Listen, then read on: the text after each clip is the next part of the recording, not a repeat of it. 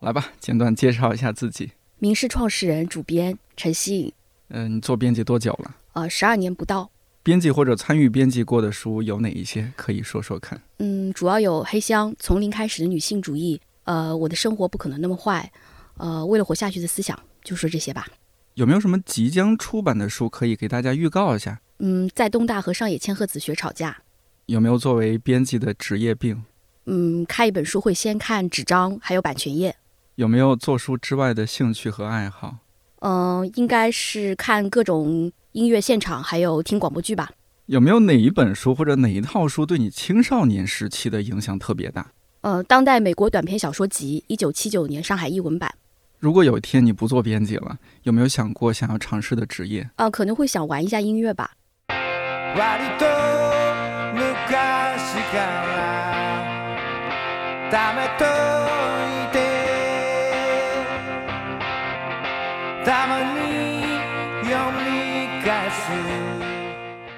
你好，我是看理想音频编辑颠颠颠颠又叨叨，好比浪涛的颠。节目上线这天是二零二三年三月十六号，星期四。这一期是久违的加印啦编辑专栏，嘉宾是出版品牌名仕的主编西影。说到名仕，你或许并不熟悉，但说到上野千鹤子和田房勇子的那本女性漫谈《从零开始的女性主义》，可能不少人都看过，或者至少听过。它正是由名仕在二零二一年出版的。即使到现在，名仕成立也不过两年半时间，但在我看来，已经是辨识度非常高的出版品牌。某种程度上，名仕的选题也体现着西影的个人偏好。比如日本文学和日本音乐，而且是在国内相对小众的那一部分，像是志贺直哉、细野晴臣，还有户川纯等等。我很好奇西影如何在一个更多求稳的大环境中去操作那些相对小众的选题，以及他对这种小众的理解是怎样的。从中国到日本，中途辞职留学，对他后来继续做出版有哪些影响？另外，从编辑到主编，小体量的出版工作室，在他看来，是不是更为理想的职业选择？明是 slogan 好像是照亮阅阅读的人，对吧？但我看到你之前的一些采访里面有说过，说想要出版一切我们认为有价值的图书，呃，那个算是你的一种理念，是吧？它不算是一个 slogan，它不是 slogan，对。哎，那那要不要先说一下这个 slogan“ 照亮阅读的人”有什么讲究？呃，因为我们是名仕嘛，其实是那个罗兰巴特的那个书来的。但是它其实名仕的话，我们是待在一个很明亮的房间里，因为我们的办公室采光特别好，所以我觉得我们叫名仕也挺也挺契合的。还有一个原因就是我们的 slogan 叫它和明是有关系的，是照亮嘛，照亮阅读的人，它有两层含义，一个是编辑是照亮阅读的人，还有一个是我们想要去照亮那些阅读的人，就是读者，有这样一个意思在里面，而且也比较简单好记，然后跟名仕有点关系，大概就是这个样子吧。我们今天是第二次见面，但是每一次见面，包括说看到你在网上有时候一些，呃，你的播客里面啊什么，我能感觉到你你在就是做书方面一直是充满了热情。嗯 也许吧，也许也有丧的时候，因为做书嘛，多少都会，多少都有繁琐的一些事情。像之前呃，五哥杨静武也来过我们这档专栏，你们也是好朋友。嗯。那一期我们主题就是做书顺利反倒不正常，对，是吧？是是是，肯定是这样的。嗯。呃，那那另外一个呢，就是你之前说过的那句，呃，希望出版一切我们认为有价值的图书。第一次看到这句话，我觉得哇，这个主编这个很有野心啊。就是这样的，它前面还有一个定语叫“我们认为有价值的书”，就是我们认为。其实我觉得这个最重要的是我们认为，因为我还是觉得编辑自己的喜好。是非常重要的。如果编辑真的喜欢这本书，即使可能在大众层面上，它比如说作者知名度也好，不是那么高，题材比较小众，但编辑认为有价值，我就觉得它就是一个有价值。因为我相信，也会有与我们一样的读者需要这本书，也认同这本书，认可它的理念。所以这个是我所认为的一种价值。这个我觉得，编辑的喜好，我觉得始终我会把它摆在一个比较重要的位置吧。我觉得编辑的喜好可能也比较贯穿在你的整个的做编辑的生涯当中。对。能说幸运吗？另一方面，可能也有其他因素，就是你好像大部分时候在做自己喜欢的书，对，喜欢的选题。呃，一会儿我们展开聊聊看这一点。可以，可以。啊，那你说有价值，能不能稍微再展开说一点？就怎么叫有价值？我理解的有价值可能包含两个层面的意思，一个是说我们现在大众可能会需要需要的，但是可能我们市面上会缺乏的这种有价值。当然，我们也非常认可他的理念。就好比女性主义来讲，就是我之所以做从零开始的女性主义，一直是以为大家都是对女性主义可能这个概念或这个名词知道，但是它真正的内涵含义是什么？所以我觉得大家还是一个比较陌生的这么一个概念。包括即便国内出版了已经像李银河老师的女性主义这样，或者像那个第二性这样的。书，但它还是一个偏学术的这样一个阐述，所以我在想，如果能够把女性主义的概念普及给每一个大众，乃至每一个女性，包括不同年龄层的不同阶级的女性，我觉得这件事是对我们来讲是一个很迫切的事儿。所以，当我找到《从零开始的女性主义》这本书的时候，我觉得无论对我来讲，还是对我们整个社会上的女性来讲，当然也包括所有的男性，我觉得男性也是应该去读一读的。所以，都是一本迫切需要的书。嗯，这是我所认为的有价值。呃，那还有一个。所认为的有价值，可能是很小众的一些人，比如说我们做日本音乐的这些这些书，就在别人看来，他们好像在大众认知度都不高。不管是大有良音啊，像我们做的户川纯，还有那个细野晴臣，可能大众层面上大家都不知道他们是什么样的人，但确确实有一群非常热爱日本音乐的一些粉丝。但是这些书市面上也没有没有。但我们出出来之后，其实我们也不知道它的一个效果。但一个是我们自己非常的喜欢，第二个我觉得是有真正想要了解日本音乐，想要知道他们身上故事的这些人群在的。所以这个也是我们所认为的有价值。即便它是小众的东西，但我仍然认为它能够引起很多读者的一些共鸣，以及是一些人所需要的。大概就这两个感觉吧。我觉得做到这一点很难，就是第一，你是有明确的自己的喜好的；第二，就是你得召集这样一帮人，大家能够一起做这些。有没有出现过这种情况？呃，明世的某个编辑是喜欢这方面选题，但是你其实作为主编，你是觉得，不管是考量市场，还是说你个人喜好，你没有特别喜欢这个，你会否掉吗？是这样的，因为主编自己也会做一些这种的 小众书。因为，因为我之在之前的公司一直也是做小众书出身的嘛，怎么什么诗歌啊、呃电影、音乐这些，所以。我希望这个编辑能够把自己的喜好和市场做一定的结合，而且如果他在这个书上，嗯，确实有投入他自己非常多的热情，他愿意为这个书去，不管是做后期营销，还是我们再去找一些呃合适的 KOL 等等来去推荐这本书，我们在后期我们尽了自己所有的努力，他也来做这本书的话，并且把这个书推到一个可能相对而言没有那么小众的程度，我觉得我是可以接受的。比如说做日本音乐，还是想拿这个书举例子吧。我当时就觉得这是一个五六千册书的这样一个量，但是我们可不可以通过一些呃我们的宣传、我们的制作等等，以及我们的一些理念，比如说我们做一个书系，让大家觉得说我们这个书不管是曝光度也好，还是它对我们提供的一些价值也好，就让大家能够得到它的一个认知。而事实上，我觉得在很多程度上，包括音乐圈的朋友他们在晒我们的书啊，或者他们做了好多好多的播客来推荐我们这个书系啊，其实我都觉得是一件特别暖心的事儿。无论它卖了多少，我觉得从不管是从我明示的这样一个认品牌认知的角度来讲，还是一个填补了日本音乐书这一块空白的角度来讲，我都觉得它是很有价值。所以这样的小众书，呃，即使编辑爆了，如果它有一个特别清晰的思路的话，我觉得也都是可以做的。就是你毕竟是作为一个品牌的负责人，你还是要考量市场、考量商业。虽然说也说，哎，我们喜欢这个选题，喜欢这方面的书，我们做它，后期我们也努力营销它，但是总得有一个。养活这些人啊，大家得先活下去啊！这活下去很重要。虽然就像看理想，我们叫看理想，但看理想的前提是咱得先吃饱饭呢。你说的没错，就所以这个其实也是我们当然会考虑市场，但我还是觉得小众书不等于卖不好。就像我第一次做小金二郎的时候，嗯，大家都觉得说，哎，一个导演的书怎么可能卖好？因为你是之前没有人做过，所以大家会对自己未知的事物，他会怀有一种先天然的一个不安全感。但我是觉得，如果这个书不去做的话，肯定就没有人。去做了，因为那本书就讲起来还有点曲折。虽然是新一点先出，其实我的选题是很早就，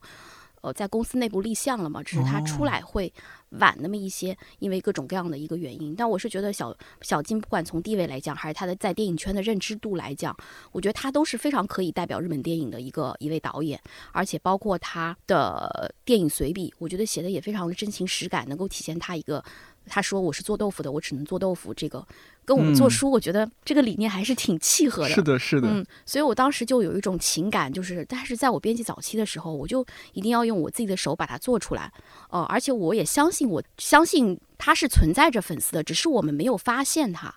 嗯，所以我还是觉得小众和大众是一个相对的概念。当没有人做的时候，你可能会认为这是小众，但其实你对他的作者知名度也好，对他的市场认知也好，对他的潜在读者群也好，我觉得心中还是有一个判断的。所以我还是觉得他，嗯，是可以做的。事实其实小金的电影书虽然没有卖特别多呢，但还是他事实也证明他还是一个小畅销。就在我眼中，他是那种可以加印到两三次的那种卖的还可以的那种书。其实我还可以再举个例子，就是像那个我们去年的《在绝望之巅》这本书嘛，嗯，其实齐奥朗的，对齐奥朗，就大家也知道，很多人都知道这个书去年卖的还是不错的。但其实，在初期的时候，我们是以非常低的价格说去把它买下来的。呃，因为当时大家还是觉得说这个作者也好，然后包括这个书也好，它这个门类也好，它是一个属于比较小众的，包括作者知名度也不高嘛。他出钱之前只出过一一到两本书，而且可能时间也比较长。但我们的预判是，齐奥朗其实有很多忠实的粉丝在。然后他书的内容写的就是说，也能跟大家当下的情绪就是非常的吻合，嗯，所以从这个角度来讲，我还是觉得我们是可以尝试一下的，在我们条件不高的情况下，我们依然可以通过我们自己的努力，我们的一些宣传等等，让他可以触达他的读者群。所以，我嗯，我心里面还是这样一个想法：小众书不等于卖不好，小众和大众也是相对的。我是特别感激像你这样的编辑，当然我知道这个行业里面还是有这样一些人的，就是比较少吧。呃，就是能够把这些，我确实如果不是你们出了这些，呃，这刚刚说那几本书，像《大有良英》，呃，像《户川纯》，我真的之前作为一个没文化的人没听过，但看的过程中津津有味，那个翻译的也很好。啊，然后我一边看书，一边后来也有点小情调，还一边放他们的音乐。你们好像在那个网易云音乐上面也建了他们的歌单，是不是？对对，那个也有可能是粉丝，好像他们自己看了自己啊。对对对，但其实他们在日本应该是赫赫有名的，只是我们不了解而已。但是因为编辑的眼光、编辑的判断，让他们让和大家大众认识。其实我这个感觉，我就是觉得应该有更多的人需要去知道他们，或者你接触他音乐也好，接触他的文字，他通过一个渠道，你认知他之后，了解他更多的魅力，我觉得也会为他的这种魅力所折服，也会真正了解这本书的价值。其实好多，包括谢晴晨，他其实是一个非常细腻、非常感性。的这么一个人，所以他不管是观察周遭也好，他都带着一个非常怎么讲悲悯的眼光。他无论是喜欢像原住民音乐啊，喜欢原住民的思想，然后他还是说去喜欢一些灵异的这些东西。很多人会觉得他神神叨叨的，其实不一样。他正是因为对这样周围的事业有这样敏感细腻的观察，所以他才会说去在他的音乐里释放出那样的一种情感。所以我觉得这个是相互联系的。所以我觉得很多做音乐的人也好，很多做一些艺术内容的人也好，可能是不具备有他这样的一种思维和眼光。的这样一个人，所以我会非常觉得这个对任何做艺术创造的人、创作的人来讲，都会是非常有用的一本书，非常有启迪的一本书。所以它不仅仅是关于音乐啦，就这样。嗯是的，而且你能把很多东西、很多人联系在一起，你会在里面发现一些可能你读别的地方的书的时候一些名字。嗯，好像我看户川纯的那本《邂逅》啊，他那本随笔集的时候，他有提到横尾中泽，对对，对吧？然后就想起来，哦，我之前有看过横尾中中泽的人生海海还是什么。对，就是他们这些日本音乐圈、文化圈的人，他们都有互相很多的交往，对，很多互动。嗯，是的，像你刚刚说到的横尾中泽，包括他也写过像水木茂啊，然后包括像那个戏剧导演全川信雄等等，就那篇文章写的非常非常的感人，会觉得这些书不仅仅是关于音乐的，能把你阅读的很多东西联系在一起。然后里边提到了冈本太郎，然后又说，哎，其实冈本加乃子是冈本太郎的母亲。然后你如果看过老纪超，你就知道哦，原来是冈本加乃子的作品。嗯，然后就都联系在一起。那种感觉很奇妙，嗯，就好像是把这个你你的这个精神世界越来越丰富，然后他们他们原来都是好朋友，我喜欢的人都在一起玩耍，对特别欣喜，特别的惊喜。对，所以我还是觉得户山纯这个书，他讲日本好多地下音乐文化这些艺术这些，他联系起来了啊，他让大家呈现了一幅这样那种。呃，他自己不喜欢讲地下了，就是这样一幅音乐、呃文化艺术的这样一幅图景。嗯，嗯，这个，所以他已经是超越了他本身这样一个音乐书的范畴。所以我觉得，即使不是户川纯的粉丝，读起来可能应该也会觉得比较有意思吧。嗯，对对对，我确 确实不是户川纯的粉丝，但是路转粉了，在家里听他的很多音乐，很调皮，有些音乐。嗯，其实你做的好多书，我发现都是和日本相关的，就是这个是是你本来就学日本日语方面或者日本文学方面，然后你进入这个行业嘛。是是怎么样？我就不预设了。嗯，其实那倒不是，就是可能源自我自己的，还是一个阅读的一个谱系吧。因为以前我在大学的时候读了很多外国文学的书，当时。会觉得像打开了另外一个新的世界一样，我觉得跟我们以前在语文课上学到的那些，呃，怎么讲传统的一些传统名著，对，有非常大的不同。所以我在打开这个新的世界以后，我就了解了，呃，说在这个世界文学的版图上，其实还有日本文学这一些，当时就非常沉迷于像那个三岛由纪夫、太宰治啊、川端古奇这样的一些作家，所以后来就自学日语了嘛。然后后来，其实毕业之后，自己对自己的职业期许还是比较迷茫的。那个时候，其实也有一些选择，比如像很多中文系出生的一些朋友，他可能会去做老师，然后去考公务员，这两种是最多的了。包括我们很多同学也是这样。但我主要是对这个事情，我没有，实在是没有什么特别的兴趣。主要我对重复和机械性的劳动有一种天生的一个不适应。嗯，就主要我的。我的兴趣点也很多，我脑子里每天想法也是不断的冒出来，我就老是在想我可以去做什么。后来我想，我觉得是不是有可以出版编辑可以试一下，但当时只是一个很朦胧的想法，就关于出版编辑，你具体要去做些什么呀？然后有什么什么样困难的一些部分呢？我完全没有考虑。所以当时上海有一家出版公司叫雅众，他正好在招聘嘛，所以我也就去那边应聘了。而那也是我就是毕业之后应聘的第一份工作。嗯，那大约是二零一零年、一二年、一一年、一一年对。然后应聘了之后呢，其实还有这么一个故事，然后我就也没有接到电话，就想，嗯，难道是我不行吗？然后我就自己去打电话去问了，我就说那个结果怎么样？结果电话里面，然后就说老板就是跟我说，说你明天就可以来上班了，嗯，因为为什么？其实当时老板也觉得可能他也有别的一些考虑嘛，但是他说我是我是唯一一个在面试里面讲出他都不认识的书的人。所以，所以他会不会觉得，哎，这个这个小朋友，然后他阅读量好像还可以，就就是这样。你还记得我们讲了什么书？记不清了，但应该也是就是外国文学，可能美国文学那个领域内的一些一些书什么的。就是大学在学校看的哈。对对对。大学是一个成天待在图书馆的人吗？哎，算是。然后我还我在那个专业课上还去看别的一些外国文学的不相干的那些那些书。那你会参加一些社团活动吗？啊，我那时候是文学社的社长嘛，编一个文学杂志嘛，就大家会给你投一些稿件，然后你要筛选，对编辑这种的。所以我觉得多多少少还是有些关系哦。但我自己个人我也尝试过写了一些东西，就发现哎不太行。是有天花板在那儿的，对啊，但是其实自己尝试过，其实你就会知道自己的那个局限上限在哪里，因为你看过太多写的比你好的人了。所以我觉得做编辑其实也不错，嗯，就放弃这个要自己去写的想法。但我觉得我写一些呃乐评啊，那时候不也写一些乐评，那个写的其实还可以。但可能我自己那时候感觉就是我写写非虚构类的题材，可能要比写小说难，呃，简单。如果写小说真的就太难太难了，我觉得。哎，我在这个行业听过好多编辑和我说，他们当初也是有一个作家梦，然后呢发现自己写的不太行，有局限，但是然后就开始做编辑了。说那我做不了作家，我去和作家打。打交道，嗯，但但其实我还是觉得做编辑不是我一个退而求其次的选择，反而我觉得在我的这个编辑的岗位上，我觉得我更能发挥自己的创意想法，还有之前的一些知识的积累吧，嗯，而且我也非常喜欢这个行业，所以怎么说呢？就是我刚入行的时候，我可能跟现在大家的状态有一个非常不一样的地方，一个可能是因为大家现在可能想法也改变了，就是。可能觉得我在工作之外，我得要有自己的生活吧。但当时我就觉得，我所接触的那些新鲜的事物，我每天所看的稿件也好，对我来说就是一个非常重要的养料。所以它刺激着我在每天不断的前进。所以我那个时候除了看稿以外，老老板还安排给我一些营销的工作。嗯，对我来说，一个初出茅庐的这么一个大学生来讲，就是你要和这么多人去打交道，我觉得还是有点困难的。但我觉得我是在营销编辑的工作中迅速成长起来的。所以那时候。时候就是用现在一句话来讲，真的就是九九六的，而且是自动九九六，很拼很拼的那种。那你有热情在这个事情上？而且我觉得，我当时没有觉得说是这样一个说公司压榨你或怎么样这种劳资关系啊，完全没有。我只是专注于手上的事情，拼命想把它做好。所以每天，比如说我会联系媒体啊，或者是管好我们的公众号的平台啊等等，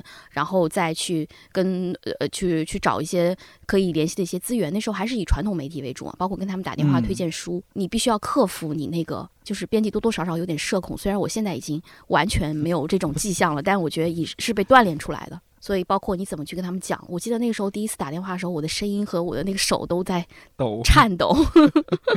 所以其实我还是觉得，在我工作的初期，我是自己呃非常的有动力，没有人驱使的我去做这些。我记得当时工资是两千五百元嘛，啊，这都这么努力，自动卷自己。我觉得现在跟那个时代氛围也有不同，大家好像就是觉得那个时候就是觉得十多年前嘛，好像觉得我要是努力，我就能够。呃，获得一些什么，不管是价值也好，一种认可也好，一种鼓励也好，所以我每次出去跟呃一些作者朋友或作家朋友聊天的时候，他们说，哎，你们公号发的很好啊，那时候没有公号，你们的微博发的很好啊，你们的豆瓣运营的不错啊，这种的，那我心里都会觉得很开心。哦，是你在做？嗯，对，最早的时候是我。嗯，因为雅众其实也算是，起码在你当时是一个比较小的一个对出版品牌，它是后面越来越壮大。对。哎，有没有觉得自己在做编辑方面还是挺有现现在叫什么叫有 sense，有感觉，就一上手就很快。对，是的，是吧？周围人也这么会会这么去讲说，因为他当时老板就有句话说，只要是你报的选题都能通过，因为为什么？就是你前面已经有成绩做出来了嘛，所以说就是他呈现的那个东西就让别人知道你肯定可以把这个事干成。所以其实我觉得这一点对编辑来讲还蛮重要，就是有没有一开始你做的一些项目能够彻底去提高你的这样一个自信心，这样公司也会更加相信你，他旁边的同事也会更加支持你。所以我觉得这一点对编辑来的生涯来讲还是蛮重要的。可能我一开始就做了一些。呃，也还比较不错的书吧，所以，所以我觉得，嗯，对我自己的自信心的建立和我后续的一些一些对自己职业生涯的规划，我都觉得还是挺有影响的。因为我也知道，像好多编辑可能看不到效果，比如说我们待了很长时间，可能自己策划的第一本书才能出来，待了三年，可能自己才看上自己策划的稿子，这种事情常常会有。然后有的人就很心酸的离开了这样的行业，所以我觉得这个还是挺可惜的。但对我来说，我觉得我是属于比较幸运的那。一批吧，对，然后接下来就哗哗哗开始任性妄为。其实也还好，其实我自己会做一些，呃，有个平衡。就是我可以再说一个很小的例子吧，就是那个时候就是要我在要去日本之前嘛，然后我做了一个一本书叫《起风了》，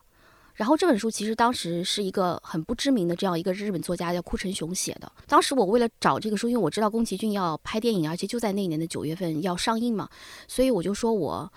这个书我想找来看一下，我当时完全都找不到这个书的译本，还是从那个图书馆的压箱底那个那边都发霉的那个地方找出来这一本。然后我看了一下那个书的原著，我就觉得写的嗯非常的感人，很细腻，是我喜欢的那一类日本文学。而且它又有宫崎骏的电影说可以上映，我觉得而且还是公版。他即使是一个不知名的一个作家，但我觉得应该还是有机会的，而且它内容我也非常的认可，所以当时就找了，找了当时还是学生的，但现在已经是成为村上春树译者的叶一老师。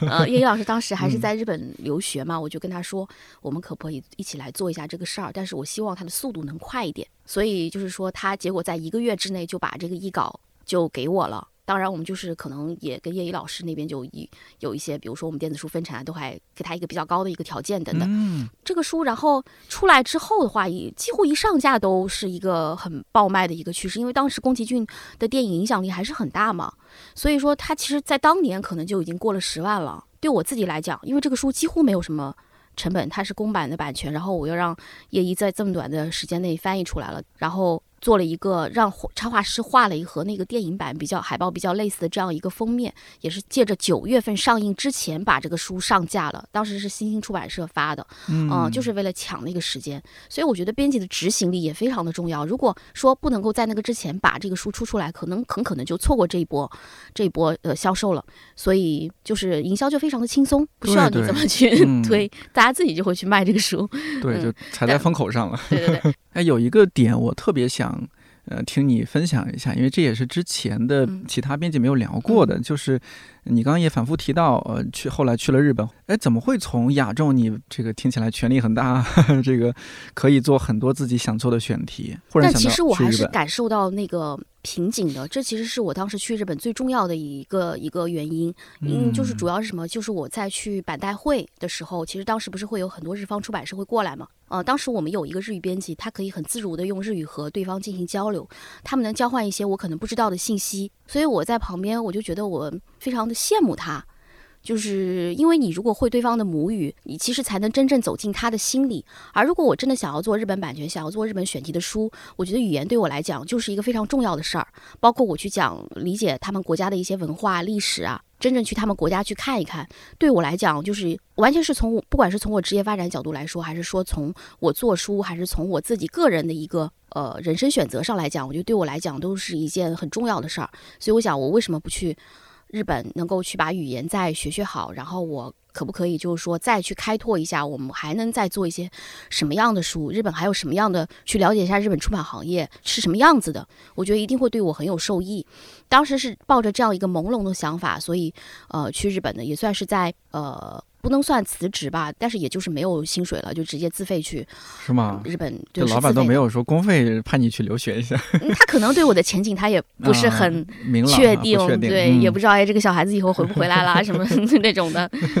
嗯，所以我当时是觉得去看看吧，就我觉得人生总要需要有多一些选择。你很快的做了自己的决定，然后就去日本，而且是有自己非常明确的目的。我去留学就是为了做出版。嗯，就还其实还有一个原因，就是其实我也觉得很多在工作了两到三年的编辑，他会有个迷茫期的。哦，嗯，就是当时其实对自己手上的这件事情也有一些不确定的成分吧，因为逐渐好多一些你可能不那么美好的东西，或者说一些让你觉得很崩溃的事情，在最后一年发生的比较多。嗯，所以有有有能说的吗？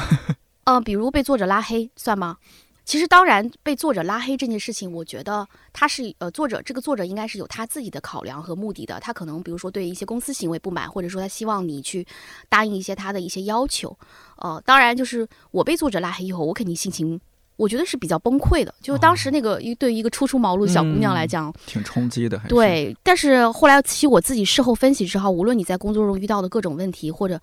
什么什么也好，其实。怎么说呢？他并不是针对你这个人，他有可能会想要达成他的某些目的呀、想法，或者他会对你的上层领导施压。他只不过是你只是跟他对接的这样一个小编辑而已，他会这么去认为。我一直是觉得这个行业应该是很美好的，然后做书应该是一件很理想主义的事情。但事实上，我在最后一年，当然因因为很多事情不能讲，所以，OK，对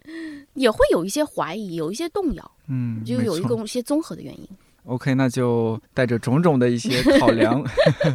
也顺利的去了日本啊，明治大学对吧？对，呃，这一次就正儿八经选了日本文学了。嗯，就是目的就是我还要继续在这一块想做一些书回来，还是说？其实怎么说呢？我进进了日本的大学以后，我有一个非常明显的一个感觉，就是日本的大学还是个象牙塔。不管你在日本大学里面你使用的。呃，他们叫 Zemi，其实就是等于是这个老师的一个讨论会。嗯，就你在里面上研究生的话，其实每个礼拜都会有一个学生会做一个呃报告，呃，然后大家会听，会去对他提问，然后老师也会进行点评。这个过程其实任何在日本读过文科的研究生的朋友，我觉得应该都有这种体验，就是还是挺煎熬的，因为好像大家在轮番的去对你的进行一个质询或者一个审问、一个批判这样的一个感觉。其实，在东大和上野千鹤子学吵架里面以。这个作者里面也说过，就在这个日本上文科研究生的这样一个体验，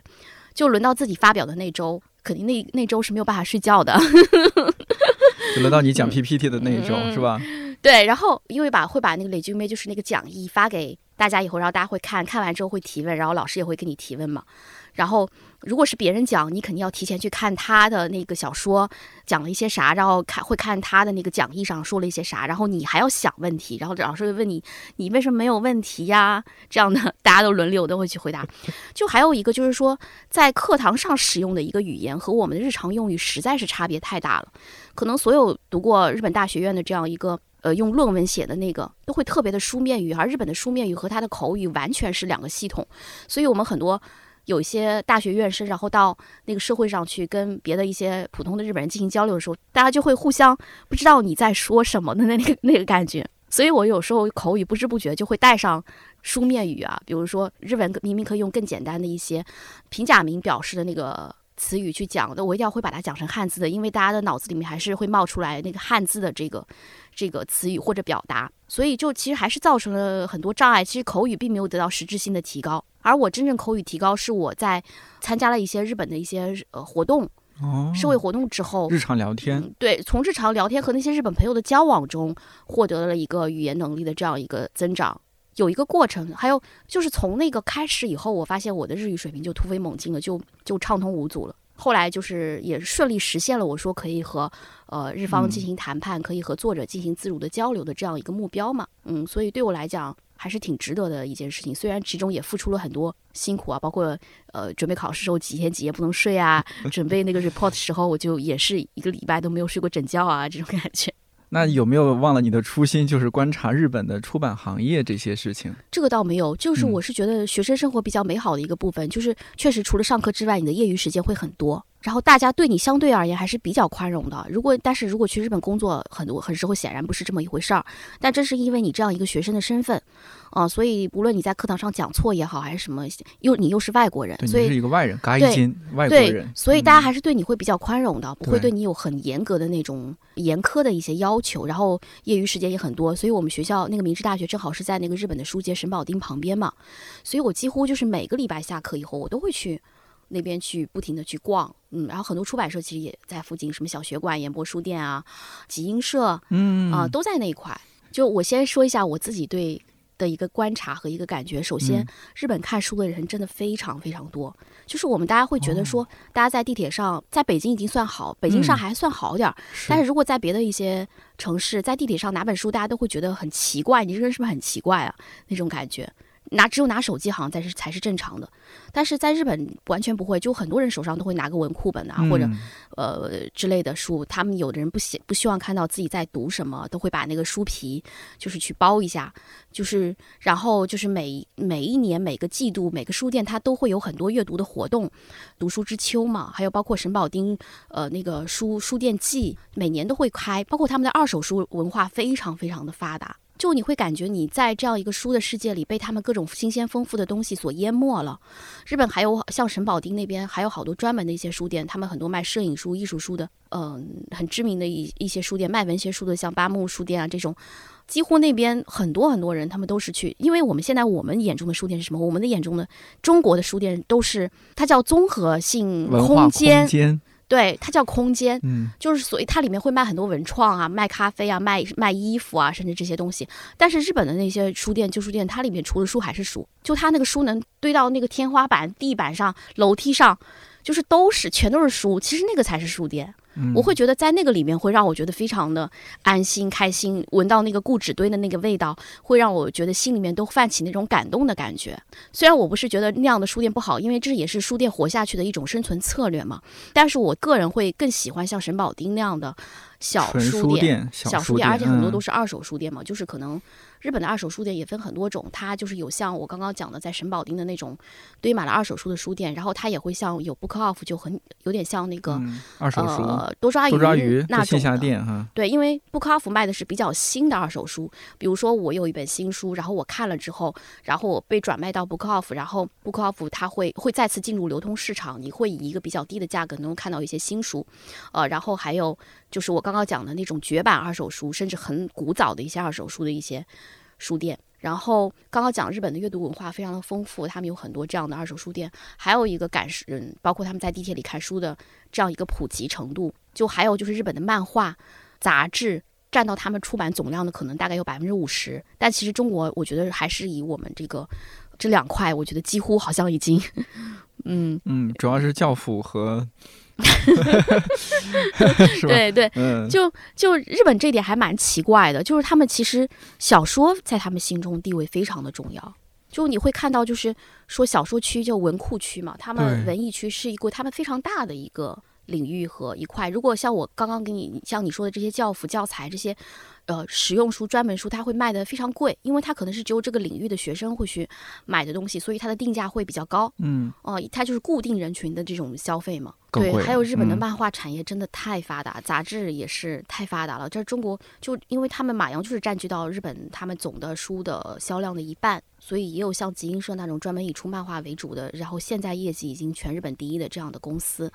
嗯，然后以前是讲谈社嘛，现在可能集英社去年的时候可能已经超了。然后角川它合并了很多出版集团，现在也非常厉害嘛。但其实这几个公司的出版风格，嗯，都是很不一样的。可以稍微跟大家介绍一下，我说的也不一定对啊，这是我看到的一个情况。像角川它会比较商业化，大家会看到它会专门出很多轻小说，然后一些比较那个商业化的一些。呃，小说类型小说这样的一些东西，然后讲谈社它是一个综合性呃非常综合的一个大的出版社，它什么都有。它有虚构、非虚构，然后有漫画、有新书。新书就是我们大家看到的以非虚构为题材的，开本在 B 五判的这样的一个知识类的丛书。然后还有像那个演播书店是以出那种学人文学术书为主的，啊，然后文春和新潮虽然都是文学，但是他们两家也有风格不一样的地方。新潮他们是以那个新潮文库这样一套在日本人心目中非常。占据主导地位的这样一个文库本为他们的一个主打，但他们对新作家的开拓和发掘，包括对电子书、有声书的重视和引进，对时下年轻人的一些阅读趋势是不如文春文文艺春秋的。文艺春秋除了也做文学之外，但是他们对当下很多呃热点话题也好，包括当下很多热门人物非虚构。呃，也会有很多的关注，包括他们，比如说我们在购买版权的时候，只有文春，他是要求你会不会把有声书和电子书的版权一起能够买下来，他会建议你这样做，呃，也是因为他们非常跟得上呃时代的潮流，知道我们电子阅读和有声阅读在我们目前的趋势下可能会有一个呃发展向上的这样一个趋势，所以这几家都是非常不一样的。但我自己个人，我会非常喜欢朱魔书房和演播书店的书。我就觉得他们是那种真正会沉下心来做好书，会去看到它的长尾效应，会真正向这个社会传达真正我认为有价值书的这些出版社，然后。都非常好，都有很多，他们各自都有很多很好的书，嗯，只是他们可能定位或者出版的方向和风格不一样。但我觉得一个非常好的东西，他们因为有各自经营的一些板块，所以他们的出版题材和类型就很少会出现重复或撞车的情况。就这跟我们国内我觉得，嗯，有很多不一样的地方。比如说我们国内的一些出版，大家比如说这个题材火了，这个作者火了，然后这个内容火了，大家可能会跟风去出，这个会造成一些出版资源的一些浪费。还有一个就是公版书，前两年公版书。现象包括特装书现象，不是现在特别特别的那个多嘛？所以其实这个也是我觉得是我们自己一个创新能力和匮乏，以及对我们市场的不确定造成的。就是大家如果开发新的选题，做新的作者，可能他最后会做成什么样子？大家这个不确定的因素变得越来越大了。所以这个时候，不管是出版方也好，还是编辑自己也好，他都会有一种很保守的心态。因为我如果做公版书，已经被印证过市场的东西，或者我做这个已成名作者的书。那我会不会就是说更加的安全？就大家会追求安全，这种开拓性其实越来越少了。所以我觉得是我们自己的出版环境导致的，不能完全说去归罪于出版社或者某个编辑。但我仍然觉得我要做跟别人不一样的东西。嗯，这也给我一种，因为也看到这几年一些公版书，就是感觉大家有点像是手机行业，到最后拼的就是手机壳、花色，是吧？我们家设计比你好，我们家这个开本更特别、更易读，或者是。对吧？你也你也知道的，就是那样一些情况。有一些编辑朋友也和我表达过，说觉得，哎，我们国内这个出版好像总是在撞堆。比如说这几年女性话题火，大家都在出女性 啊。当然，一方面它有它的好的地方，但另一方面，哎呦，是不是还有更值得大家去注意的地方？比如说原创文学这一块，是不是还可以有更多的新人出来？反正我知道，知道就是有很多出版社，就是他们，就我永远是喜欢做我觉得新的东西，哪怕这个东西没有人做过，但是我愿意尝去尝试。其实这个尝试是决定于这个品牌的风格，包括你的一些。规模其实很多大公司它反而做不了很多小众的选题，因为它的选题，比如说我想要起一辆是那种三万五万的那种，它才可以平掉它这个这个庞大的运营成本。但其实对于我们这样一个小公司来讲，其实我的六千册的书我就可以起印，我就可以做。嗯，当然我不会满足于六千册，我对它的预判也不只是六千册，但是我觉得我就可以去，我就愿意去尝试这件事儿。嗯，所以我觉得大公司也好，小公司也好，其实我们。不用去觉得一谁应该做小众，谁应该做大众，就是大家做好自己各自擅长的事情。但我还是觉得重复出版和大量的一些重复的公版书，包括良莠不齐的译本，就会造成读者的选择困难。我觉得是一件很没有必要的事情。所以大家会对这种资源浪费进行一种反思，但是各司其职，然后让它形成一个很良性的竞争。我觉得这对出版界来讲是一个很好的事情。就像日本的出版社，他们就是这样的。呃，他们公版书，他们也有很多公版书，但他们从来没有出现很多。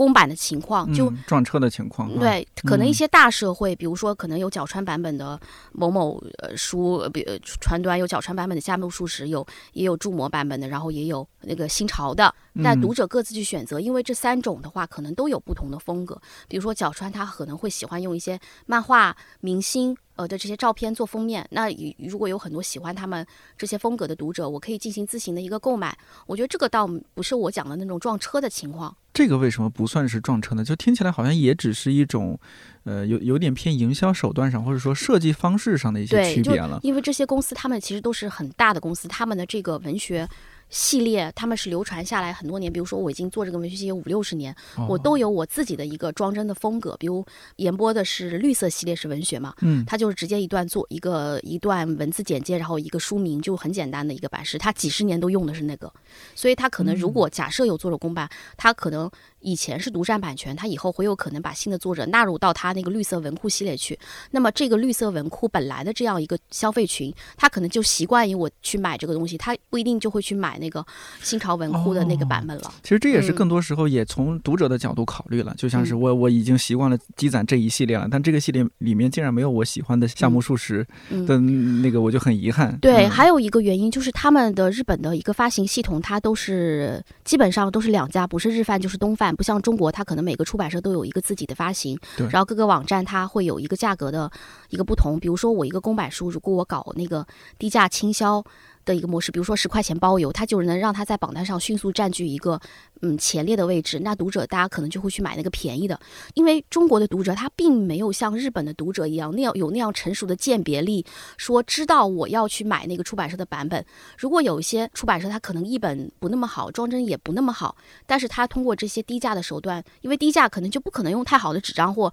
那个他在成本上就已经被压缩了，所以如果读者买到那样的书，他可能其实不知道我已经有一个比较好的版本已经存在了，就会有这种对读者的水平也不一样，然后我们的系统也不一样。如果在如果日本的系统它是在同一个系统上发，那么它的价格他们一定是按照它那个原价去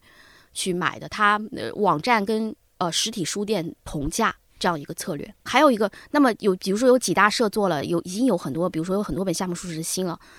那他们很多日本有日本有六千多家出版社，那这些小的出版社他就也不会做这个题材了。哦，他们有六千多家出版社，就包括因为日本有很多艺人的出版社嘛。我对对，我好像有一个统计说百分之八十以上好像都是四人以下的。嗯，百分之八十好像都是四人以下的出版社，这和他们的出版环境有有关系，对吧？因为他们没有书号呀。那他们出版书的话，是和我们有什么区别啊？就不需要书号的话？哦，他们好像也是有到要需要申领一个什么号，需要申请一下吧？对，但是没有像，因为你在中国的话，你个 CIP 是要经过那个出版总署去对对对审，他们就没有这个环节。呃，你刚刚说的日本的情况是几年前的，我不知道现在会有有没有什么变化。因为我最近几年看到关于日本的情况，他们也在焦虑说啊，日本的年轻人不读书了，在玩手机啊什么。因为你你刚说的那个是不是，呃，也是日本的智能手机刚刚开始普及的情况？是不是它之后普及开来之后，也是越来越多的人在玩手机啊？有，日本每年都会有人说玩手机，大家不读书了，但是它那个基数还是足够的大。就就是因为日本的书店其实也在消亡，然后日本的出版业也在萎缩，因为它其实现在跟当时其实九十年代是在鼎盛期嘛，它其实两千年以后它就成开始成下下坡路了。但就我自己观察到的情况来讲，仍然是有很多读书的人的，就是我自己是一四年到一七年之间待在日本的这样一个情况来看，我就觉得读书量还是相还是相当可观的啊，所以他们一直在讲说不读书不读书。确实是越来越少，因为大家现在有很多跟中国一样，有可以玩电子游戏，可以看电影，可以他们那儿有 Netflix 啊这些东西，就选择是很多的嘛。对，嗯，有很多的内容产业比较发达了之后，你的选择很多。对，但我还是觉得他们的看书的主体量还是远远胜于中国的。哦，就这就有点像是学霸说：“哎呀，这次没有考好，是吧？”就他的基础是在那儿的，所以哦，虽然我们看到这样的报道，但人家基数在那儿的话，其实还是一个阅读环境非常对非常的兴盛。对你刚刚你刚刚跟我讲说关于年轻人的问题，其实还有一个很明显的，就是他们那儿中老年人都是读书的。哎，对，因为老龄化很严重，年轻人越来越少。还有一个就是因为他们那个明治维新以后嘛，其实他们对教育的普及啊，包括这些也好，是让他们知识阶层。就是可能他们都是大学生，所以他们到一直到年老之后都会保持这样一个读书的习惯。可能每个人的类型不同，其实哪个国家都一样了，永远是那种实用类型的，呃，然后商业类型的、经管类型的这样的书会更好卖啊。事实情况也的确是如此，日本也不能免俗，但他们好歹是这种阅读的这样一种行为，看书的人还是挺多的。我比较关，还有一点想问问看，就是据我粗浅的了解，好像在日本从事出版行业的人哦。都是那些很有名的大学的毕业生才有可能去经过面试成为一个编辑。我不知道我这个认识对不对，你说的都是大公司啦。哦，嗯，就我也可以稍微普及一下，跟大家，日本就是有四大从业者这一块，对，四大社，它就是角川小学馆、讲谈社和那个集英社。呃，以前集英社不在这个行列，但是集英社这两年上升的非常的快，主要是因为漫画的原因。然后它现在已经是 top 了，呃，但以前是讲谈社的。嗯，角川有短暂的超过它，但是单体一直没有，因为角川是收购了好多出版集团之后，才在某一个节点超过讲坛。它其实讲坛社还是最大的，嗯，然后但是现在集英规模没有讲讲坛社大，但是它在业绩上已经是超越了讲坛社了，应该是去年一个最新的一个数据吧，嗯，然后你刚刚讲的说说为什么高材生才有机会说做出版，其实也并不是。只能说是高材生才有机会进入这样的大公司做出版，因为这样的大企业，呃，像讲坛社，特别是讲坛社啦，他的薪资水平已经跟什么银行啊、商社这种的水平是差不多的了。所以，别的一些可能对读书不是很感兴趣的那些优秀的东大、早大的一些毕业生，可能也会考虑他们的工作，呃，出版社的这些工作，但他们那个。可以说是成功率极低吧，比考上东大还要难。比如说那个可能八百个人里面才能选一个，就这种的，就是收到的简历像雪片一样，然后你最后能录取的可能一年也就三十个人，讲台是可能一年也就招这么多，可能他收到的简历是他的好几十倍、几百倍，再加上可能有些人确实觉得做读书的、做图书的工作会比其他项工作会有趣，来的有趣一些，也有很多文艺情节嘛。嗯嗯。所以就是有人讲说进讲坛社这样的工作确实比考上东大还要难，嗯，这个比例真的太低了。包括像小学馆工资也工资也很高，嗯，但小学馆它其实每年招的人还特别少，好像就招八个到十个，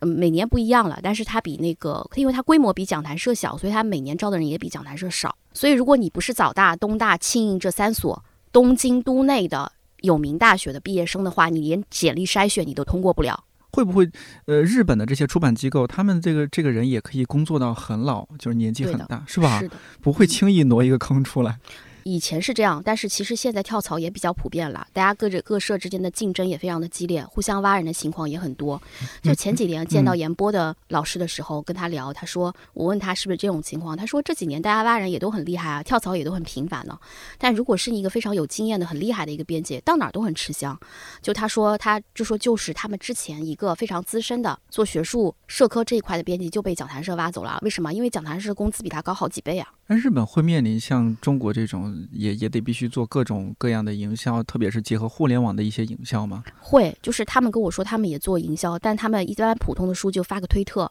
发个 Instagram，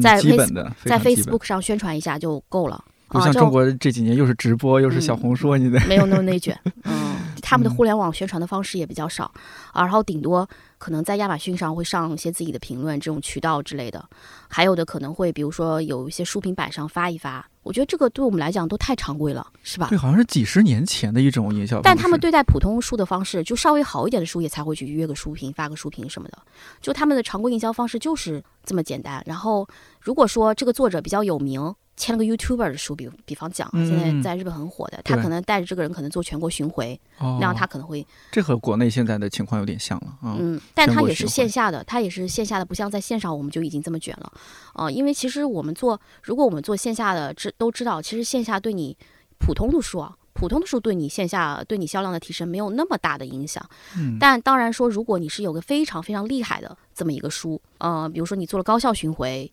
甚至以前有高校巡回几百场那种情况，那我觉得还是会能把这个书的销量推动的非常。那个的，一般来讲，其实线下都是花钱的，我们大家都这么说。日本那边了解中国现在，就就像你那会儿也说到那本书，就伊藤诗织的《黑箱》，这是你在亚中的时候操作的哈。当时也我记得那几年是有把伊藤诗织从日本请过来，请到中国做一些线下活动。我不知道日本那边的一些作家作者会适应这样的，就是哦，原来中国方面会把我们请过去，然后做这样的一些线下活动，那么大规模的，那么多媒体采访，对他们来说是不是也是一种震撼？哇，中国同行这么辛苦，这么努力。嗯，我觉得会吧，因为因为就我自己个人来讲，把作者请过来这件事影响力还是很大的。嗯，然后为什么？其实主要是媒体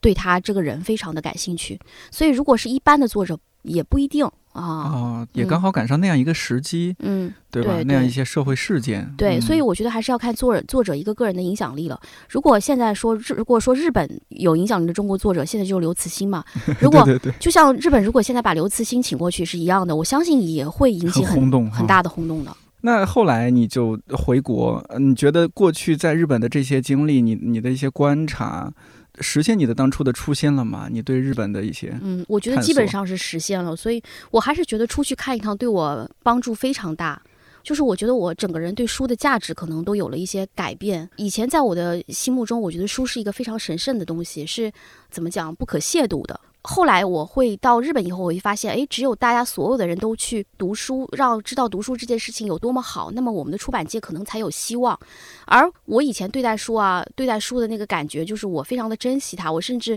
就是说我买一本读一本放在那边。他后来发现完全没有必要，就书就是拿来读的嘛，就应该在地铁上读，在上厕所的时候读，在任何你有空的时候去读。就像就是当我们有一天，我就觉得在地铁上拿起书，所有人不会觉得奇怪的时候，那才是我们真正好的时候，真正大家觉得应该，呃，应该去欣慰的时候。因为我就是把日本人把那个书融入日常的这样一种思想，或者说他们的这种做法，或者说他们为读书开辟了这么多小的心思，或者说看到那些二手书店的老板也好，他们的店员也好。他出版界的朋友也好，这么的去努力去做书推书，我心里面都会有一种很泛起一种很温暖的感觉。我觉得这会让我觉得这就是我可能我想做的事情，所以对我来讲就是这方面的，就是一种观念的改变吧，就是慢慢渗透到你内心的那种。所以我也一时间很难用一句话去概括它。之前你和书的关系可能是有一点不够松弛的。但可能去日本一趟，你会把你们之你和书之间的关系看得更放松一些。你说的没错，平等一些。对，而且我还有一种感觉，就是书从神坛上下来之后，我的心态会变得非常的平和。嗯，就可能以前我会很拧巴这件事儿，就是包括和对待和作者译者的关系，对待合作方的关系，我都是非常小心翼翼的。就即便是这样，就是也会让我在某种时刻就是遭受到一些呃打击。但我一旦把心态放平和下来，觉得呃作者也是普通人，我和他也只是平等合作的关系，不用那样低姿态。其实我就会觉得这件事对我做编辑来讲也是非常好的。嗯嗯。那有没有在做书也是一门生意这方面对自己有一些我从来不，我从来不怀疑这点。我觉得做书就是一门生意。我觉得我自己在入行的时候，呃，虽然我刚刚跟你讲，我有一种说把书神化的这样一种心态，但其实我还是很清楚它是商品的。就我必须要把这个东西去。卖出去，它才有可能实现它的一种价值。所以我就觉得，我在这个这一块倒没有什么说特别。嗯，之前没有拧巴这这一块是吧？对，倒没有什么特别拧巴的地方。包括我自己的书卖好了之后，我会比较开心，说没有这个心态。但我肯定会做一个平衡。像我刚刚跟你讲的，就是我不会去做那种大家都去做的书。呃，一个可能是我自己的喜好的原因决定的。第二个，我其实我也觉得我也未必做得好。就像我们这种做小众书的编辑，哎呀，怎么说呢？你给我一本经管财经啊，或者什么心灵鸡汤，不是讲那个不好啊，就是可能我就不会做，我就我没有感觉，我对它。对对对，这也不是你的兴趣点，嗯，不是你的兴奋点。嗯，对我可能拿到那个书，我都不知道我去怎么做，因为毕竟不是我自己读的，我觉得。就还是那句话，人要做自己擅长的事情。这个是也是之前在我们那期播客有关紧要，呃，里面我和普瑞的总编辑于西西哥我们聊那期的标题嘛，也引起了很多人的共鸣。人要做自己擅长的事情，所以我在这件事情上，我觉得我没有怀疑，就是说，就是说我不会去做那种特别大众的书，我也做不好。那回来之后你就去继续回雅众了吗？呃，当时还是回雅众回了一段时间。嗯，哎呀，你看就该公费出去了。但你一个，其实我当时还有一个是一个什么感觉呢？如果我要不回去做出版，我觉得我这些接受的这个，对吧？不管是语言也好，还是说观念上的改变也好，那我不就白费了吗？对，白费了。嗯嗯，对。而且你当时其实也并并不具备那个。创业的一个条件啊，而且至少我在前一段的时候，时候做在亚中做的那些东西，也没有把我完全把我自己的风格或者成绩给体现出来，所以我会觉得当时再回亚中的那段时间，对我的成长或者对我职业生涯来讲，还是一个比较重要的时期的。嗯，因为就在那段时间，像我做出了呃那个黑箱，然后那个我的生活不可能那么坏，包括我非常喜欢的中原中野的诗集《山羊之歌》，然后还有像那匡扶摇的《纳闷集》。回去有一种焕然一新的感觉吗？有有，其实我会觉得，不管是操控项目也好，还是想法也好，嗯，还是说跟呃作者的对接，我觉得更自信了，更更有安全感了。报选题也是觉得更有把握了。可能对市场的判断方面也好，对它后期呈现的形态也好，对它的营销宣传也好，我就已经可以完全想象出读者了。其实之前的那两年半，就我感觉自己还是一个比较新的编辑，只是说可能有一点点灵气那种。嗯嗯。但那三年，我确实我觉得自己获得了非常大的成长的提升，包括除了自己做个编辑之外，我还要去带公司一些新人同事，嗯还管到出版的其他环节，比方讲印务啊，然后一些那个后期的一些营销啊，后期营销就参与的也挺多的，因为那时候公司好像就一个营销编辑吧，我印象中，然后再做一些编务啊这些。我就觉得对我来讲的话，就不仅仅是一个编辑的身份了，可能它更加统筹到一个管理岗的这样一个位置，当然也是一种挑战了。那，在日本那那几年，会不会也有一些对于作者的一些积累，就小众作者？有，比如说像 KGO 的那个《我的生活不可能那么坏》，就是一个在日本期间在了解到，嗯、发现的一个嗯作者嘛，就一六年的时候，就一六年正好在日本，就是发现他，但当时没有跟他见过面，是后来书出来以后，呃，才跟他真的第一次见到。我们其实也可以稍微讲一下吧，就嗯我的生活不可能那么坏。这个作者当时这是一个 Instagram 上的一个，当时关注到他才十几万粉丝，现在好像已经一一两百万那种的，就是至少在插画这个领域是嗯非常有名的这个、这个作者了。然后后来也是在中国出了他第一本书嘛，叫《我的生活不可能那么坏》，是一个脑洞型的这样一个插画家。然后也是因为出了这本书之后跟他认识嘛，然后后来就带着一条那个朋友一起去日本，然后拍了他，然后那个时候才跟他第一次见面。其实这个作者还蛮有意思的，就是他说他没有从来没有人见过他真的面目，然后他在视频里面他也是有一个大头贴，这样就是那样贴着的，然后他也不想露脸嘛，不想曝光他的真面目，本人也非常社恐，然后他太太跟我讲，他就是他连跟他妈讲话，他都需要从通过他太太从中去传达，但那天他居然跟我聊了一个下午，哎，就一直在不停的说话，日语没白学啊，就是你嗯。你起码说呃沟通是没有障碍了嘛，可能他太太会觉得是我打开了他的内心吧，嗯对对是我是我觉得就是编辑能理解他，比如他、嗯。他有很多，比如说小众的一些艺术爱好啊，或者说说他自己喜欢的一些呃艺术家，他会跟嗯我分享、我一些画册啊。可能你也知道，就本身你对日本文化文学方面比较了解嘛，大家能聊在一起，对然后你又关注小众这一块儿，他可能也在小众这一块儿，会觉得很投缘。对，就比如讲，比如说聊 YMO 版本龙一啊，还有我记得还聊过那个，就是中国的一些先锋的艺术家，比较像徐冰。嗯，这些，哦，也他也会关注到，然哦，后他很啊喜欢，他非常喜欢哦奈良美智，也是他非常喜欢的日本的美术美术家。对，哎呀，这多开心啊！我觉得 这作为一个编辑，这可能就是你在工作之外那个让你发光的嗯，地方，对吧？你觉得很开心？对，而且我觉得这种交流真的是非常珍贵的，因为是、嗯因为他一直觉得是我发掘了他，是我给了他机会，是我让更多人知道了他。虽然我不敢自居，说我挖掘了他，或者说我让他成功，对吧？但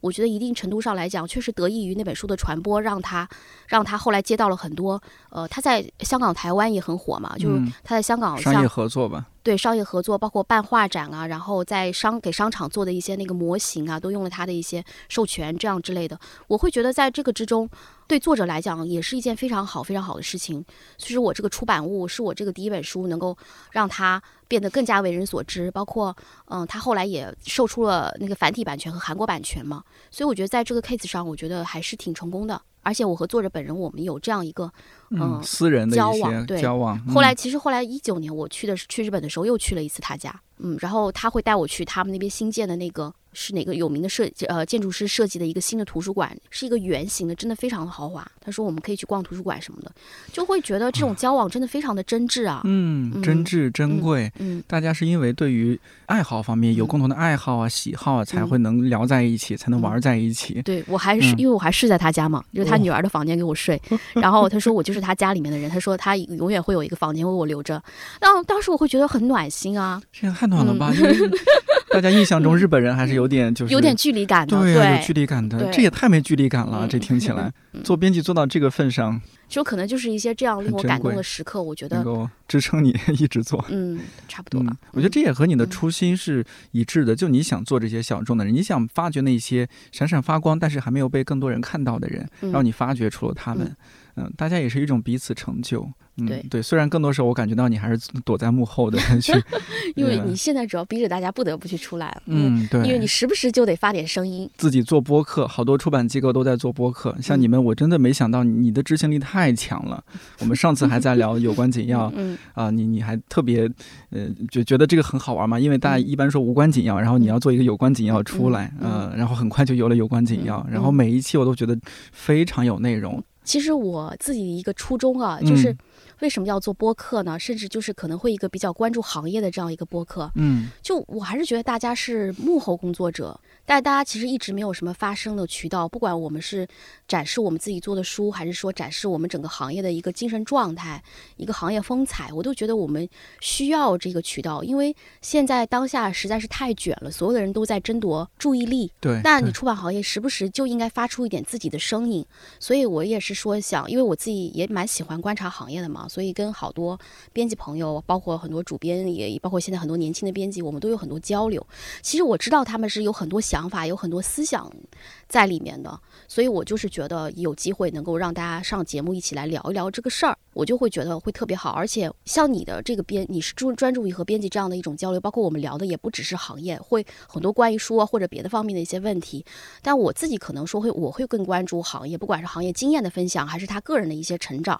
所以我是觉得这种东西也是非常珍贵的。而且我自己为什么会这样想？因为我就是这样过来的。嗯，我希望听一些别人不同的一些经历和这样的一些一些东西，做一点小小的努力吧，是尽全力。嗯，我们聊聊名师的故事吧。呃，这个专栏也已经请过一些小的出版品牌的一些主理人，或者说是一些编辑。我对我不要说主理人，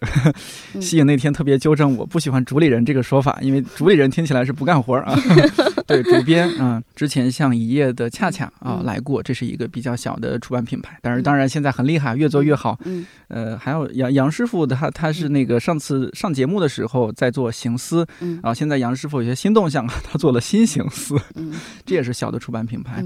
这一期虽然是小众的一个小的出版品牌这个工作室，我比较想侧重的是啊，这几年一直有这样的讨论，之前在节目里也讨论过，说啊这个行业呢薪水低啊，操着卖卖什么的心，然后赚着卖白菜的钱啊，对吧？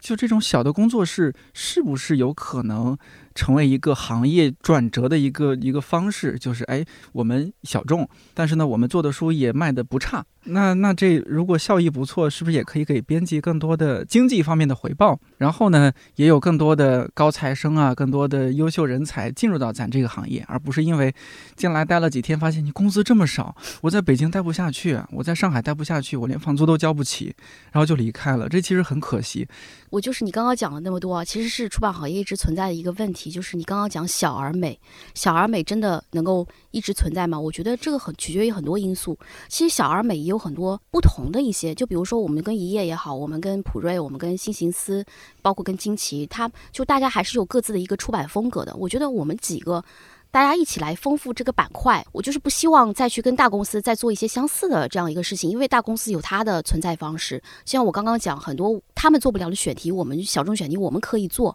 但是小众不一定卖不好。就像我说的，从零开始的女性，像从零开始女性主义，在绝望之巅等等，包括我们去年卖的比较好的有那个蓝马金尔森《蓝》这本书，然后还有像应得的权利这些，我觉得都是很好的书。但是我们对它的预期其实并没有那么高，但是它一定程度上，它如果比如说我们有一个三五万的一个销量，能够加印个几次，对于这本书来说，它就赚钱了，嗯，我们就可以活下去。就是我们是一个要求很低的这么一个一个目标，我们就可以在这个上面活得非常呃活得比较好。但是你要说编辑，编辑他能不能解决他的生存问题？我觉得这是要看他自己的个人能力和他的这样一个，就是还是确实是需要一些 sense，需要一些天赋，包括你对选题的感觉，你对书形态的呃一个判断，你对市场的判断，你对读者群的想象，就是编辑他需要的是一个人的综合能力。所以一个人他能不能能够编辑好好的成长下来，当然也取决于，首先取决于我刚刚讲的那些东西。当然还有一个就是我刚刚讲的，能不能在你职业的初期你就做出令人耳目一新的，能够能够让你自己建立自信、建立你整个出版的一个信念的东西。我觉得这点也还是非常重要的。所以你刚刚讲小而美，谁不想大呢？只是说我们现在我们一点点的积累，来通过我们的小的东西，然后慢慢把它变成大众的东西。大能够美吗？我觉得大也可以，也可以美。对，嗯，它并不是矛盾的。问一个比较直接的问题啊，嗯，之前你是做编辑，然后是一个员工，嗯，呃，大家做员工可能就会有一些心态，就是啊，我这么辛苦做这么多事情，我总是在为爱发电，老板就别能不能别那么抠，能就不能给我多发点工资，是吧？哎，然后现在你是创始人，你是主编，你是那个给大家发工资的人，你觉得自己成为老板之后，心态会有变化吗？觉得哦，我可能这个发工资方面确实得有一些考量。嗯，首先我是觉得每个公司都有他公司的这样一个工资体系，它决定你这个公司你的规模，然后你的成长的一个年份，你每年的一个业绩，包括我们编辑整个行业的一个平均的一个薪水，就是我可以非常负责任的说，我名师的工资。不能说最 top 的，但肯定也不是低的，它起码应该属于一个中上的一个水平，这个我觉得可以保证。它至于我们的工资体系以后能不能高，那当然取决于我们以后能不能做得很好啦，当然也取决于这个编辑能在我们的团队中发挥什么样的作用。当然，我肯定会尽我最大的努力，让每一个人、每一个编辑都能在上海这样的一线城市活得有尊严，这也是我的一个目标和我的一个信念。因为我一直觉得，编辑凭什么就要拿？很低的工资呢？编辑为什么就甘于贫穷吗？其实编辑就是创造了这个世界上很多价值，真正把一些好的书送到读者面前的人。所以我觉得他们理应拿着更高的工资和更高的收入的。但是能不能做到，我觉得是真的取决于我们的自己的能力、信念、我们的判断，也有运气。嗯，这个问题非常的复杂，但我希望是这样，我也觉得应该这样。你会想把名师做得更大？你刚刚说到。就不希望它永远是一个小的一个状态，就永远只是十几个、二十几个人。这个看你要怎么去定义这个大了。嗯，那比如说，如果用数字来体现的话，你现在是啊，可能十个人以内这样的一个规模，你会想象说，你希望把明仕做成一个怎样规模的公司吗？其实我自己比较理想的一个状态是，呃，三十个到三十个人左右，三十到五十吧，我还是觉得可以接受的。再大的话，我可能会觉得会有一定的压力。但是未来谁也讲不好，是吧？也有可能就不会有那么大，也有可能。嗯，我还是挺崇拜那个六哥的嘛。我觉得，嗯，六哥的六哥，对六哥的状态，我觉得是呃非常好的。就我会期待把公司做成会那样的企业吧。你觉得到现在明仕是有两三年，对吧？二零年十月成立的，到二一年的九月份。二零二一年的六月份才出书嘛，所以其实到现在真正有自己的产品，其实也就过了一年半多一点。你觉得已经形成一个相对固定的一个品牌的印象没有？有，我觉得有。就大家提起我们第一感觉还是说女性主义，包括我们做的上野千鹤子的书啊，包括像那个应得的权利啊，大家会对这样的书印象比较深刻，因为它确实是名师的一个代表作嘛。对，嗯，当然我们出的另外一些像在绝望之巅、蓝啊这样的，它也算小众书，文学类的，其实也算小。小众书，然后还有一些像日本音乐的，大家会比较常提起。其实还是有点偏个人的一些喜好方面的，是吧？对对，音乐，还有一些文学，嗯，是不是那个志贺直哉的《再成其》和《和解》两本书？对，呃，我们相对来说哈，就是市场反响会小一点。是的，就是其实日本文学整体还是。偏难的，而且志贺直哉确实在中国知名度比较小，虽然他在日本地位非常的高，非常高，非常高，大家都讲他是日本小说之神嘛，他在中国确实没有什么知名度，而且从写法上来看的话，他的确是偏传统的那一类，可能现在都不爱读了，我觉得也有这个可能，嗯，没有华丽的 文字，非常的朴实，嗯，对，但我们一直是做小众文学，你看我们不管做。志贺直哉像小众的日语文学，像那个西语的，呃，像德语的，我们都在做。西语的，我们去年引进了帕切科的诗集和他的小说集。嗯，不要问我时间如何流逝，是翻译老师翻译的嘛？还有一本帕切科的一个小说，叫那个沙漠里的战斗，沙漠中的战斗。其实帕切科在西班牙非常非常的知名，他就是那种国民级的获得塞万提斯奖的大作家，所以他没有被引进，其实是一件非常遗憾的事情。国内根本没有什么人知道他。特别是不要问我时间如何流逝这本书，去年是豆瓣年度诗集第二名嘛，也是我们刚发行就有非常好好强烈的这样一个反响。我虽然我们觉得一。觉得也挺惊喜的吧，但我还是觉得是这个文本的力量打动了这么多人，嗯啊，包括嗯，我们做德语文学的布洛赫，我们一直觉得布洛赫也是一个非常重要的作家，但是他的作品相对而言是比较难读的，他太纯文学，他的写法又非常的独特，所以我觉得他在中国也需要一个接受度。但这样的作品就不值得做吗？这样的作品就没有读者吗？其实布洛赫就存在着很多很多的读者的，我觉得还是非常值得能够把它呃引进到中国来的，虽然可能。他的读者群确实比较受限。我们的另外一本《着魔》这本书到现在还没有加印，但仍然是一本非常重要、重量级的作品。嗯，所以还会努力把小众文学这一块继续做下去。我觉得今年大家可能也会看到很多名师做的非常可能在大家看来压根就不会去考虑的那种选题，但可能编辑报了，我们也觉得很好。在我觉得我们觉得可以做的情况下，我仍然希望他们能够发出自己的声音吧。除了书的内容、选题方向，我发现明世做的书的在色系方面，不知道能不能用这个词儿，好像也有一些特别的一些取向，就好像有些书你一看就觉得是，好像名师做出来，就像是我现在啊手头你拿了一本热乎乎的新书啊，很多读者还没看到，在东大和上野千鹤子学吵架。你看这个颜色对比，黑色、蓝色、粉色，包括我我昨天还发给你照片，有我拍的那个氛围驾驶员，对对对，真是巧了，真刚刚好买了新袜子。人家就讲是明式色系，对，就觉得好像你们在色系方面也有自己非常早就有一些自己的判断和呃把控啊。嗯，这是你刻意的吗？不是，其实是凑巧，就是设计师正好给的这个颜色，我们都觉得特别合适。嗯，就是其实你看粉色系的书和蓝色系书，确实是一直是名师卖的最好的。对啊，特别多，还是一个幸运色。嗯。但是就是有有可能是因为是幸运色，还有个设计师正好给的颜色，我们就觉得特别特别合适，很明示，嗯，所以可能这两个颜色搭配在一起，确实会出现那种神奇的效果，所以我们就觉就觉得哎也也挺好的这种感觉。我现在手边这本应该是在明示出版的第三本上野千鹤子的书了吧？啊，这个其实他不是作者，应该算他是他的一个相关的书籍，对对对，相关的书籍。对，嗯嗯，就咱们录节目这会儿呢，这个关于上野千鹤子的讨论的余热尚在啊，嗯，作为。呃，引也引进过他的本人写的书，包括现在是别人写他的书的一个出版品牌的主编。您要说两句吗？就是其实这件事情我还觉得蛮意外的，就是上野老师以这样的一个方式说出圈呢。因为之前其实上野我们包括我们出《从零开始的女性主义》，其实大家只是知道这本书，并没有说特别关心这个作者是谁，以及他是个什么样的人。但是这件事情其实是真正让上野老师一下子出圈了。包括我平时不是出版行业的朋友都来问我，哎，这个上野千鹤子是你们出的啊？什么？我我可以买本看看，这样之类的这样的话，就是其实我们。出这个书的时候，我们是想，也是想把上海老师这个人给一起能大家让大家宣传他是我们那个日本。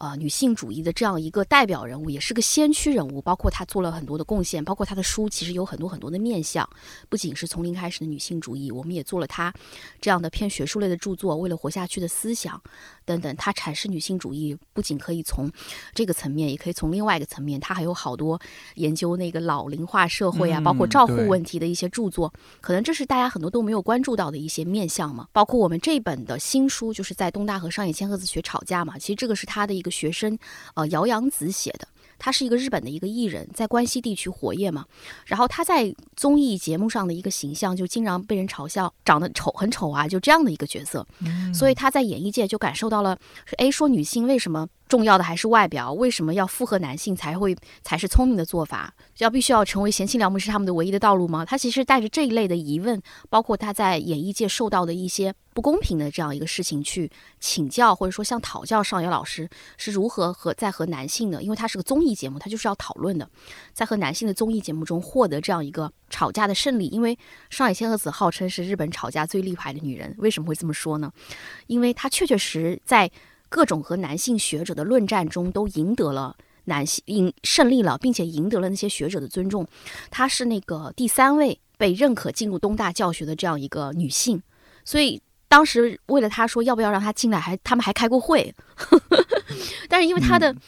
对，因为她不管是著作也好，还是她这个地位也好，确实当时已经够格了。但就是因为她是个女性，所以对对对对。所以我觉得从这样一个侧面来了解了解上野千鹤子，包括做他的学生是一种什么样的体验呢？包括我们应该去如何去讨论，如何赢得讨论啊？这个就所以这本书它主要是讲这个姚洋子在东大这三年的这样一个求学经历，其中他一个观察到上野老师的这样一个形象，以及他是如何在中获得这个所谓的吵架的这样一个心得，以及如何认识到女性主义以及他对我们生活的实际连接的。而且他的行文非常的幽默，读起来会。非常轻松愉悦，所以我觉得这本书给大家推荐一下，我觉得也也是非常好的了解上野老师的一个作品。其实刚刚讲到我讲了这么多，其实有点偏题了。其实我主要还是想说，之前大家对上野老师仅仅是。知道有厌女，知道从零开始的女性主义，对，但是不知道上野千鹤子。但是我觉得上野千鹤子以这样的方式火，虽然不是我们说大家乐于见到的，但是我觉得让上野老师让更多的人知道她，